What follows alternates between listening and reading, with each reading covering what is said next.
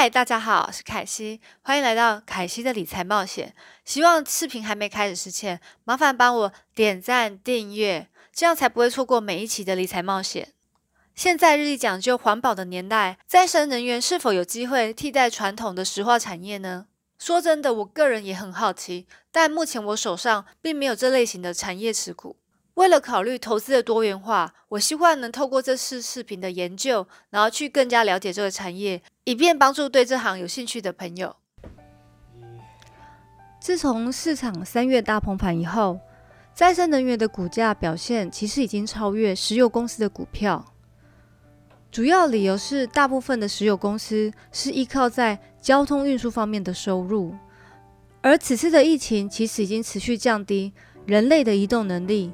连最爱的旅行都必须要大量的减少。再生能源的范围其实包括了风力、太阳能和水力、生殖能源。再生能源其实是目前成长最快的能源，而且目前还没有任何再生能源能应用在运输方面。目前的再生能源主要被应用在电力生产，所以跟石油公司相比。疫情其实不会影响再生能源太大。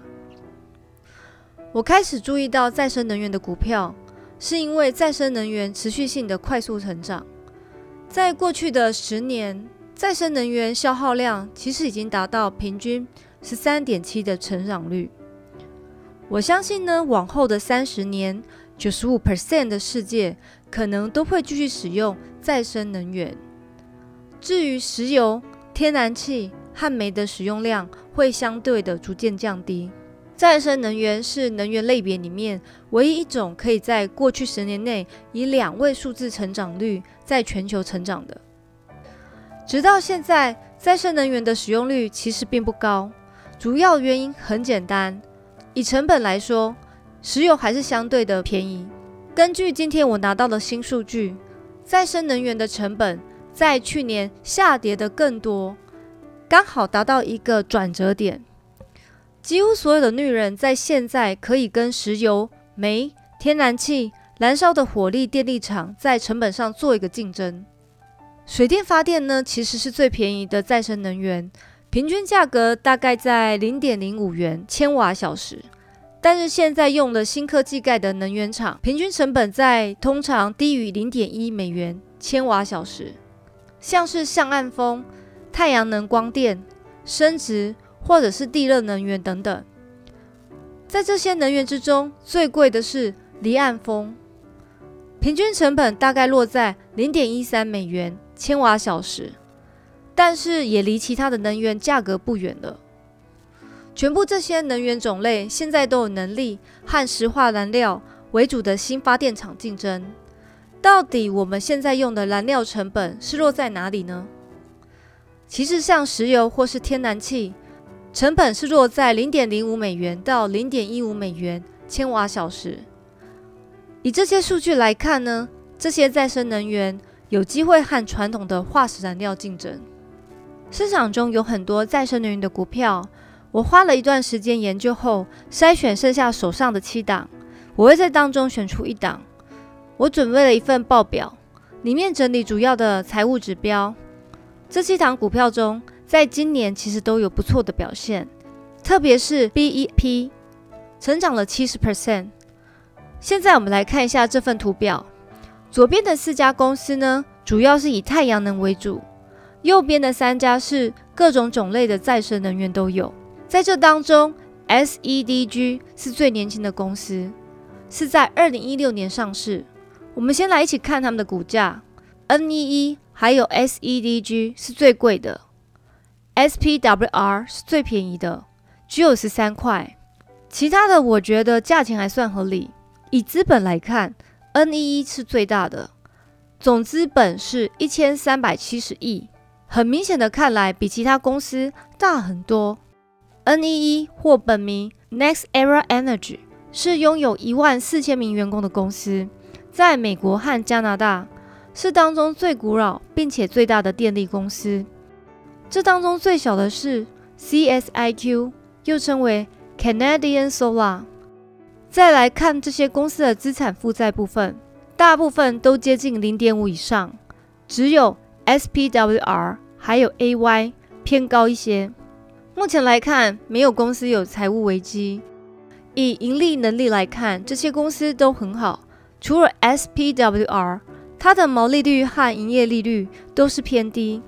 比起上面几家公司，特别是 N11 有六十一 percent 的毛利率，主要是因为公司的能源比较多元化，所以占有很高的市场份额。再来，另外三家 SEDG、CSIQ 和 FSLR，它的营业能力很接近。仔细看他们的现金流，近三年来 CSIQ 是当中表现最好的，目前有三亿美金左右。另外，我们来看一下公司的估值部分，我将会用用四个指标。第一个是用本益比，第二个是 forward 本益比。什么是 forward 本益比呢？就是由明年预估所赚的钱来假设的数值。第三是市占率。来评估这些重资产的公司，数字是越小越好。第四是企业价值除以营收，这些公司大部分都还没有很赚钱，所以我拿企业价值来看。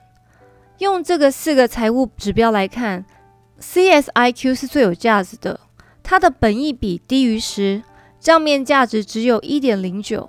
第二好的是 First Solar，如果给予这两家公司平等的话。Canadian Solar 是 A，First Solar 是 B，SPWR 跟 BEP 我就不会选择了。目前是 overvalue 的状态。顺便呢来看看这些公司的成长率，我是用三年的 CAGR 当中的 SEDG 成长率是最好的，三年的 CAGR 有四十八 percent。以分析来看呢，公司是可以持续成长的。当中我最注意的是 First Solar 和 Canadian Solar，也是比其他家公司好。整体来说呢，再生能源暂时是不会像云端股那样突然暴涨的股票，所以我觉得拥有六到七 percent 的成长率是很合理的。如果你喜欢有股息的股票的话，AY 也是不错的选择。AY 拥有管理加拿大和南美的再生能源，还有天然气跟运输基础设施和水资源。该公司从二零一四年开始支付利息，自二零一六年开始一直增加股息。以这方面来看的话，AY 其实也是不错的选择。根据这些财务分析，我个人其实会选择 CSIQ、Canadian Solar，但如果有足够的预算的话，NEE 也不错。CSIQ 已经连续四季打败预期。从我翻查公司往年的财报来看，都是相当稳定和表现优良。既然我是选择 CSIQ，我将会带大家去深入了解一下这家公司。Canadian Solar CSIQ 公司建立于二零零一年，专注于太阳能。公司有三十 percent 的运输成长，令人非常印象深刻的现金流和十六 percent 的平均 ROE 成长。生意呢，主要两个部门。第一个板块是卖太阳能模板和系统解决，也是主要的部门。第二个板块是发展建设和卖太阳能板电厂，横跨了二十个以上的国家。只是最近呢，他们已经建立了其中一个最大的太阳能计划，在马来西亚。此外，他们也运行了太阳能电厂。他们现在是这个产业的全球领先者。太阳能其实只占了全球能源生产的三 percent。二零三零年估计可以达到十 percent，然后在二零二五年超过二十 percent。因为这家公司是专注太阳能的公司，其实在世界各地都有足迹。它大部分的产业都正在南美和北美，不论是在新建和营运中的发电厂。最近公司正在快速发展日本版图，这个使 CSIQ 能够分到全球市场的一杯羹。增加议价能力，对长期经营合作者有相当大的帮助。根据预估，明年的全球市占率可以到十四 percent。我们缩小地区来看，日本地区 CSIQ 在日本拥有二十一个发电市场，资本额度达到了二点五亿美元。CSIQ 是日本第一的模板提供商，占有十 percent 的市场。以家用安装部分来说的话，CSIQ 则是日本第二的供应商，其实是日本中少见的外国企业品牌。这块的龙头是 Panasonic。我个人觉得日本市场是相当重要，毕竟这些技术还是先进国家最需要的，所以能站稳的日本的市场是非常重要的一个角力战。Canadian Solar 是最能 bankable 的太阳能板，bankable 再生能源是很常见的名词，这是什么意思呢？Canadian Solar 的模板其实可以帮助想要发展再生能源计划的发展者，容易获得银行的资金协助。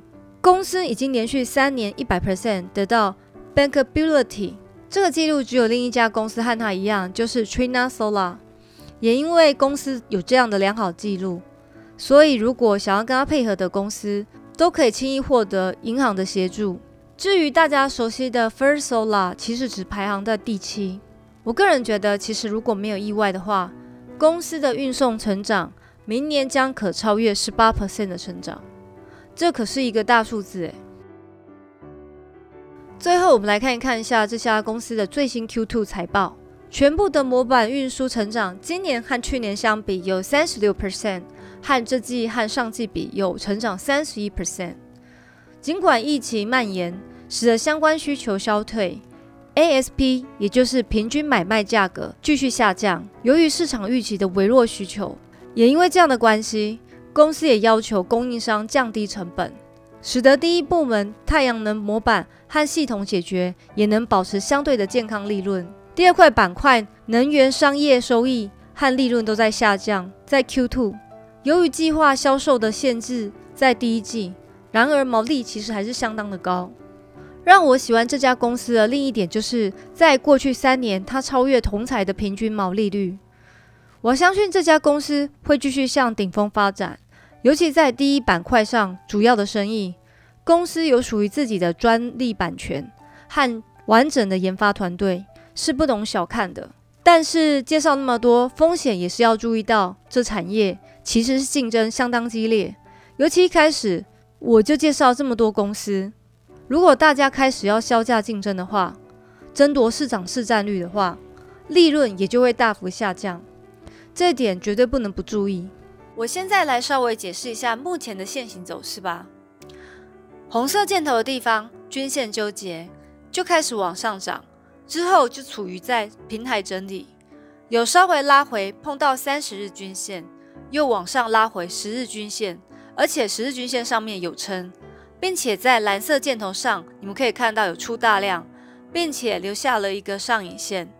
之后的 K 棒目前都有站上大量的高点。沿着五日线上涨，属于缓步成长型的股票。如果大家懒惰去选择的话，或者是想降低风险，其实可以选择 ETF，例如 QCLN。以上的分享呢是给大家参考的，请记得投资理财有风险，一定要独立思考哦。今天的结论呢，凯西觉得价值投资是极端困难的，其实不能放太多的个人情绪在里面。价值投资就是找寻一些合理价格又好的公司，用金字塔买法去购买，分批的购入，并且耐心等待其他的投资者开始改变他们对这档股票的看法。当然，那时候我们才能彰显出价值投资的价值。本期就到这边结束，请麻烦大家订阅、点赞和分享，谢谢大家。下期理财冒险见哦，拜拜。